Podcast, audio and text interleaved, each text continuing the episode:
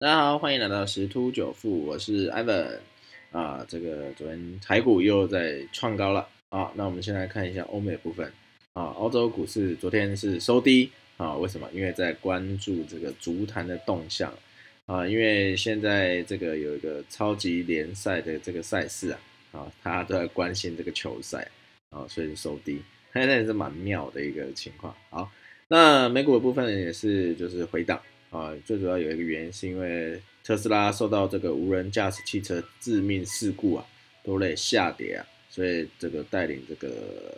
呃科技类股啊领跌哈啊，这个是因为之前有一个呃在一个无人驾驶的特斯拉汽车啊，在周六的时候休斯顿啊北部撞上一棵树啊，所以车上两名乘客死亡啊。哦，所以就带动这个标普五百跟纳斯达克指数啊，就是下跌，所以比特币啊也也下跌，那也当然因为特斯拉有投资嘛，所以也造成它这个呃，大家对于它这个损益啊预估啊啊，就是觉得可能不会表现不会很好，所以这整个股价压力就很大，所以就就一路跌就是了啊。好，那在美国债市的部分，公债收益率。哎，就反正就是在那边上上下下上上下下啊，这个都在一点六左右，呃，去做一个震荡徘徊。好，那这个金价部分啊，这前几天是一路的走升啊，但是因为这个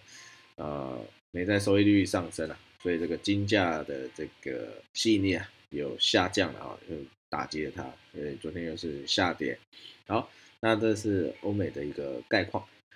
那我们回头过来看一下这个台股的部分，现在是台子期外资是减码空单啊，所以后市还是看俏哈，短线是中性偏多啊，加上这个苹果又要发表这个新品啊，所以这个苹果苹果的供应链啊，这是呃可能会有一个话题的一个表现啊。那再就是这个央行啊。这边也有讲说，不排除扩大管制房市哦，啊，这个杨金龙啊有讲说，有可能下半年啊，可能在加码，啊，加码什么部分呢？第二间房啊，现代五层会纳入考虑哈，哦，这个市场预期可能是九月啊，九月会呃出手啊，当然这目前还没有确定，因为呃政府还是要看整个的一个经济情况啊。然后，但是那个疫情的部分，当然今天有一个新闻哈，就是疫情突然恶化，单周确诊创新高，哦，新增病例啊超过五百二十万人了，哦，巴西、印度是最严重，然后这个世卫组织啊 WHO 啊就示警，感染死亡增速逼近历来的一个高点哈，好，所以说这个还是要在做好这个防疫措施啊。啊，这个毕竟这个疫情还没有真正结束，这个疫苗也还没有真正完成施打哈，而且这个疫苗也不是百分之百的一个状况，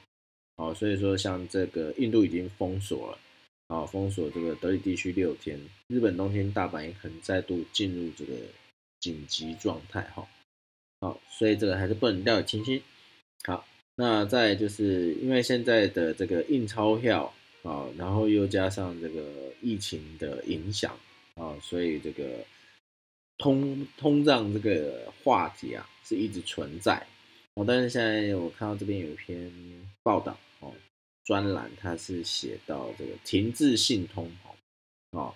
那我们来看一下它内容啊，这个有几种看法。第一个看法是说，美国因为这个为了这个经济挹注过多财政措施啊，所以会助长通膨。这是事实啊，因为这个印越多钞票，就代表说这个会呃钞票价值会越低哈啊，因为去年十二月九千亿美元刺激方案通过以后，今年啊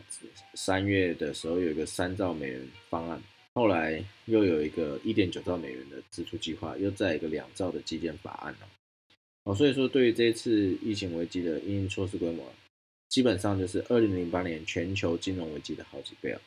所以这个有些反对意见者认为啊，啊，对这个悠悠也觉得，嗯，印很多钞票，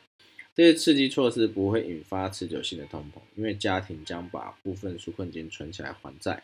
啊。基建投资者透过扩大公共资本存量，提高生产力啊，同时也可能扩大供应需求啊。这是这个第一个啊，过多财政措施的一个看法。第二个主张是 FED 啊，跟这个很多央行的货币跟信用宽松政策太过宽松，提供流动性在短期内造成资产通膨啊。随着经济的复苏，将带动信用成长和实质支出拉高通膨。那这个这个说法是因为央行可以通过这个缩减资产负债表和升息的一个过程啊，消除过剩的流动性啊。但是目前很多人觉得这样子是难以让让人去信服的哈。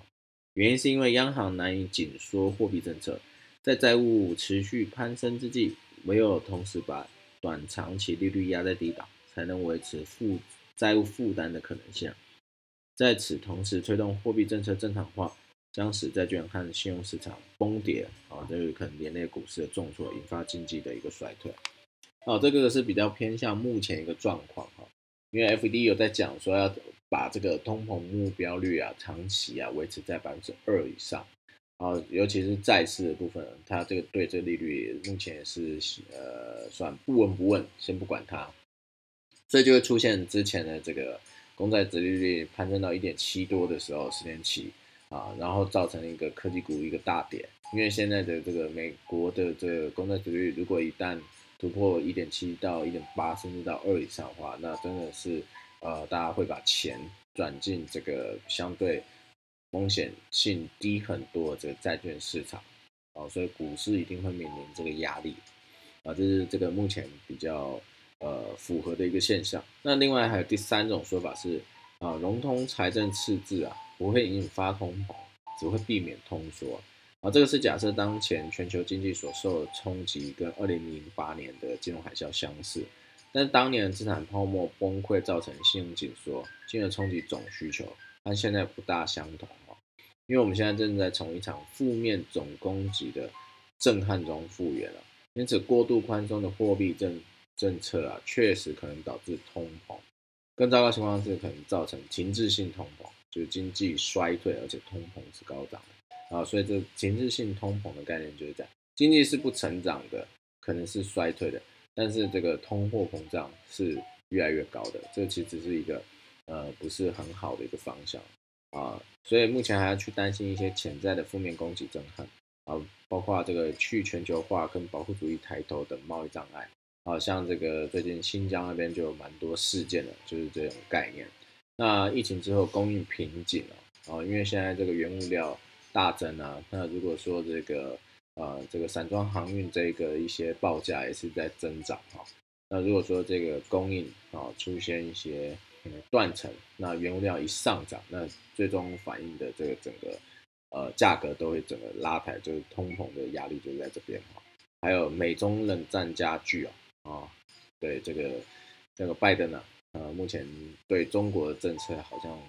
嗯，不是这么的友好哈，好像都不太对话。好，那还有一些这个呃，就是中东就是战争的问题之类的，好，所以这些震撼可能威胁这个潜在成长，也可能推升这个生产成本。所以未来几年，如果再出现任何一种长期负面结供给的一个震撼啊，宽松的货币政策啊。啊，都可能带来这个长期的通膨压力，最后变成停滞性通膨。所以目前可以肯定的是，债市长期以来牛市即将结束，啊，终将结束了，也不是现在就会结束。持续攀升的名目和实际利率，会使当前债务难以为继，进而冲击全球股市，有可能重蹈这个一九七零年代停滞性通膨的覆辙。啊，这个原文的作者是这个纽约。大学史登商学院的一个经济学教授啊，是由台湾的一个专栏作家去做翻译的啊，这个讲的很清楚了，已经重点摘录了最近的一些呃经济的一些状况了。所以不管如何啦，这个疫情是真的还没走，虽然好像台湾看似是没什么太大的一个问题，可是重点是如果说全球的疫情都没有办法去缓解，那很多像航空观光这一块啊，一定是受到阻碍的。啊，那个货运啊这些都是会啊，所以还是要再注意一下这个防疫措施啊。那我们今天分享就到这边喽，拜拜。